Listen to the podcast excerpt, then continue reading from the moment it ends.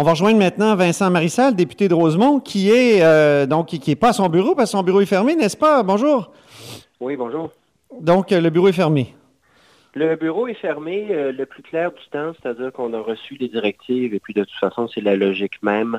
On essaie de ne pas se, côtoyer trop. On fait de la distanciation professionnelle aussi. On a affiché partout sur la porte les numéros de téléphone, les courriels. On prend les courriels trois, quatre, cinq fois par jour. On fait beaucoup, beaucoup de télétravail, évidemment. Moi, je voudrais pas que des citoyens euh, se sentent obligés de venir au bureau, puis à ce moment-là qu'on favorise la propagation, s'il doit y avoir propagation. Fait qu'on on fait du mieux qu'on peut avec le, télétravail. Est-ce qu'il y a beaucoup de demandes, euh, Vincent? Il commence à y avoir beaucoup de demandes, oui. Évidemment, les gens étaient sous le choc, puis il fallait s'organiser. Il faut, faut, voir évidemment que la plupart des gens sont à la maison avec les enfants. Et il y a beaucoup de personnes âgées qui sont isolées. Ces personnes-là, j'ai vraiment une pensée pour elles. ça m'inquiète. Il y a beaucoup de personnes âgées seules euh, dans, nos, dans nos villes. Et puis ces gens-là peuvent pas vraiment communiquer. On a aussi des cas qui commencent à ressortir, euh, des cas d'éviction de, présumée pour des logements. Beaucoup de cas d'immigration aussi. Alors, euh, moi, je pense que d'ici la semaine prochaine, euh, les cas vont se multiplier parce que là, on va commencer à sentir vraiment les effets du, ralentissement. On dit que les groupes communautaires ont beaucoup de mal aussi. Il y a eu des articles là-dessus. Les groupes communautaires sont carrément en crise. vous, là, à Québec solidaire, qui êtes pas mal près des groupes communautaires, comment ça se passe de ce côté-là? Ça aussi, ça commence, les, les, les, les voyants rouges commencent à s'allumer sur le tableau de bord. On le voit de plus en plus. Euh, dans Rosemont, par exemple, il y, a, un tissu social extrêmement serré. Il y a énormément de groupes. Euh, ils sont d'ailleurs souvent regroupés dans des centres. Ces centres-là fonctionnent au ralenti quand ils ne sont pas carrément fermés.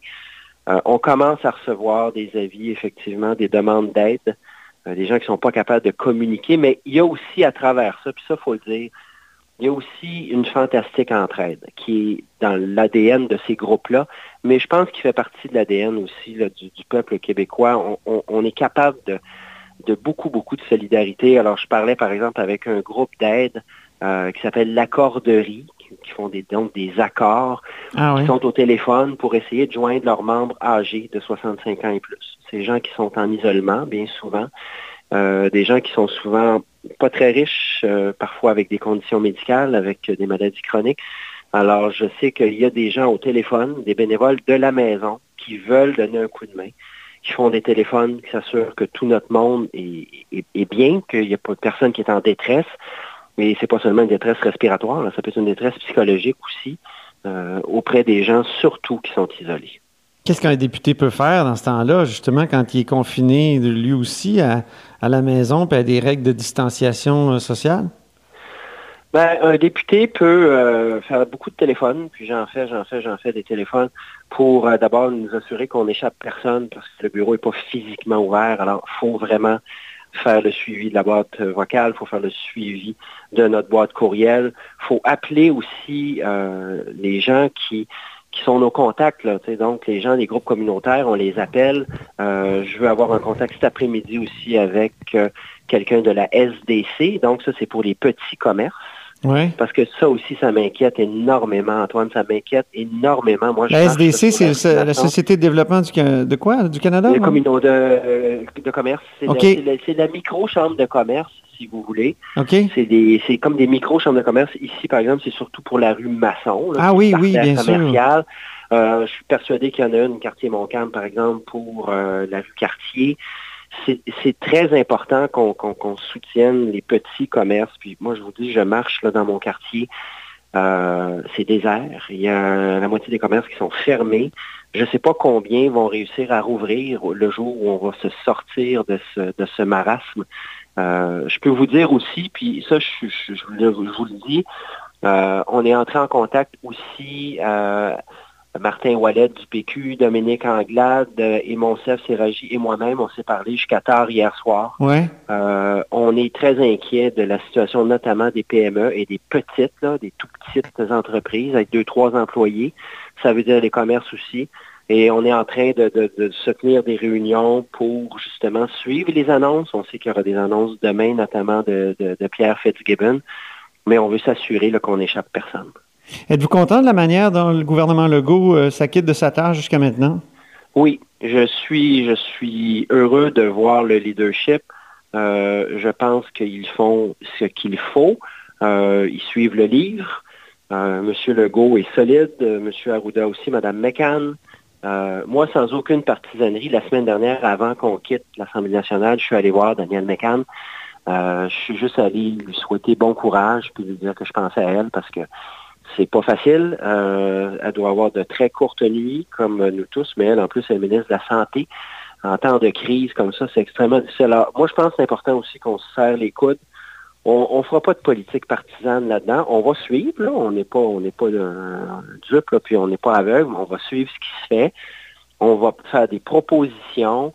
Euh, j'apprécie le fait aussi qu'Éric Gérard, le ministre des Finances, m'a passé un coup de fil lundi après-midi pour me tenir au courant de ce qui s'en venait, de ce qu'il avait fait, de ce qu'il fera, pour écouter aussi euh, ce que je pouvais avoir à dire là-dessus.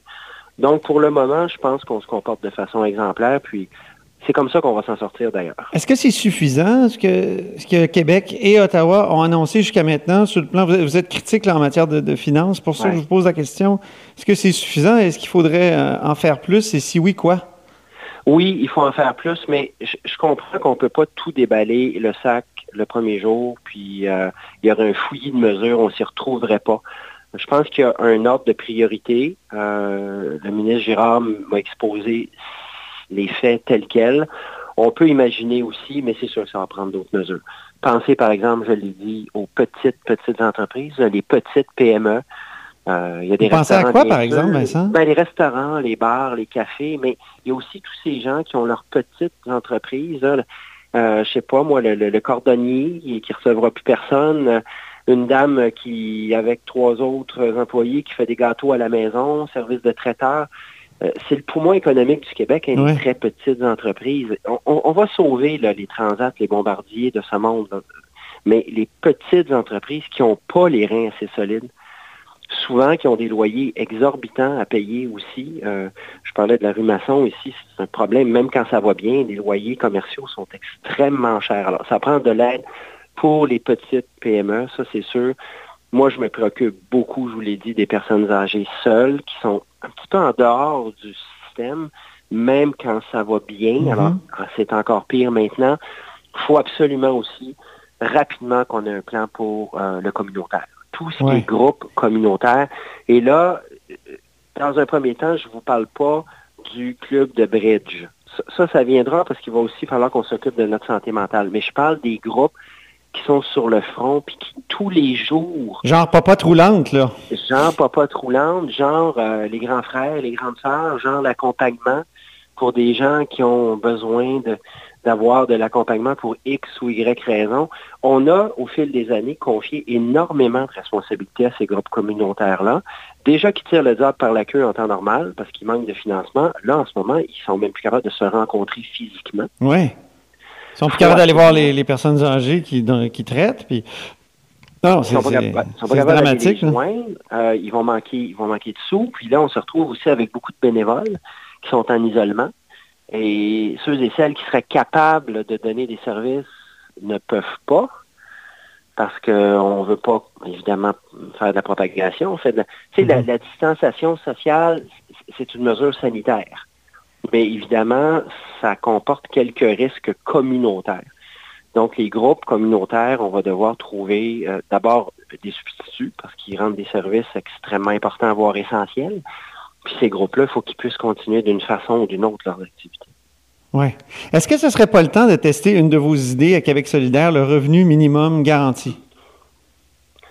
Ben, je pense que ce serait pas le temps de le tester en bonne et due forme pendant une crise, mais euh, je suis heureux de voir que ça revienne à l'actualité et qu'on en reparle. Et encore là, je ne fais aucune partisanerie. Vous savez, on dit que c'est quoi la, nécessité, la mère des inventions? Ben, les crises, euh, à travers les, siècles, donnent toujours des, nouvelles solutions, amènent toujours des réflexions. Euh, moi, je pense que, par exemple, notre régime d'assurance emploi, bon, qui est fédéral, en plus, il est brisé, ce système-là, il fonctionne pas bien. Les gens au Québec qui vivent en ce moment sur l'aide sociale avec 600, quoi, 640 dollars, 650 dollars, s'ils n'ont pas de contrainte à l'emploi, imaginez ces gens-là, en plus, ne reçoivent plus la, la pauvreté roulante. Ils peuvent plus aller à la bibliothèque socialisée. Ils peuvent plus aller à la banque alimentaire chercher un, petit panier. Comment vont faire ces gens-là avec 650 dollars? En contrainte à l'emploi, c'est 1000 dollars par mois, mais 1000 dollars par mois, qu'est-ce qu'on peut faire avec ça? c'est très difficile si en plus notre filet social s'est complètement troué. je pense qu'on peut poser la question. Si on avait effectivement un régime de revenu minimum garanti pour sortir les gens de l'extrême pauvreté, ben, la question se poserait moins aujourd'hui, avec moins de, pression, c'est-à-dire que ces gens-là vivraient pas là, avec avec 650 par mois, vivrait avec un salaire un peu supérieur. Il faut savoir qu'au Québec, il y a 800 000 personnes qui vivent sous le seuil de la pauvreté. 800 000, c'est 10% de la population. Alors, si on avait, oui, euh, ben, je ne veux pas refaire l'histoire, ce serait trop facile, mais effectivement, réfléchissons parce qu'on va se sortir de cette crise-là. On, est plus fort que ça, on va s'en sortir. Mais il va falloir qu'on revoie bien des choses. Bien des choses, notamment notamment s'assurer que les gens aient le minimum pour vivre. Puis en ce moment, 650 dollars par mois, c'est même pas le minimum. C'est pas assez. Là. Vous, allez, vous allez crever la dalle, c'est sûr. Dernière question un peu légère. Vous avez des enfants, euh, des jeunes, euh, oui. Vincent. Est-ce que est-ce qu'ils obéissent à M. Arruda?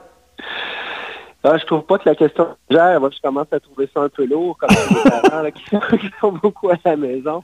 Je disais à ma femme hier un peu la blague, c'est pas la COVID qui va nous achever, c'est l'absence d'école puis les enfants. Ils suivent, ils suivent, mais euh, il faut insister. Euh, Monsieur Legault là-dessus a raison. J'en ai une qui est un peu plus vieille.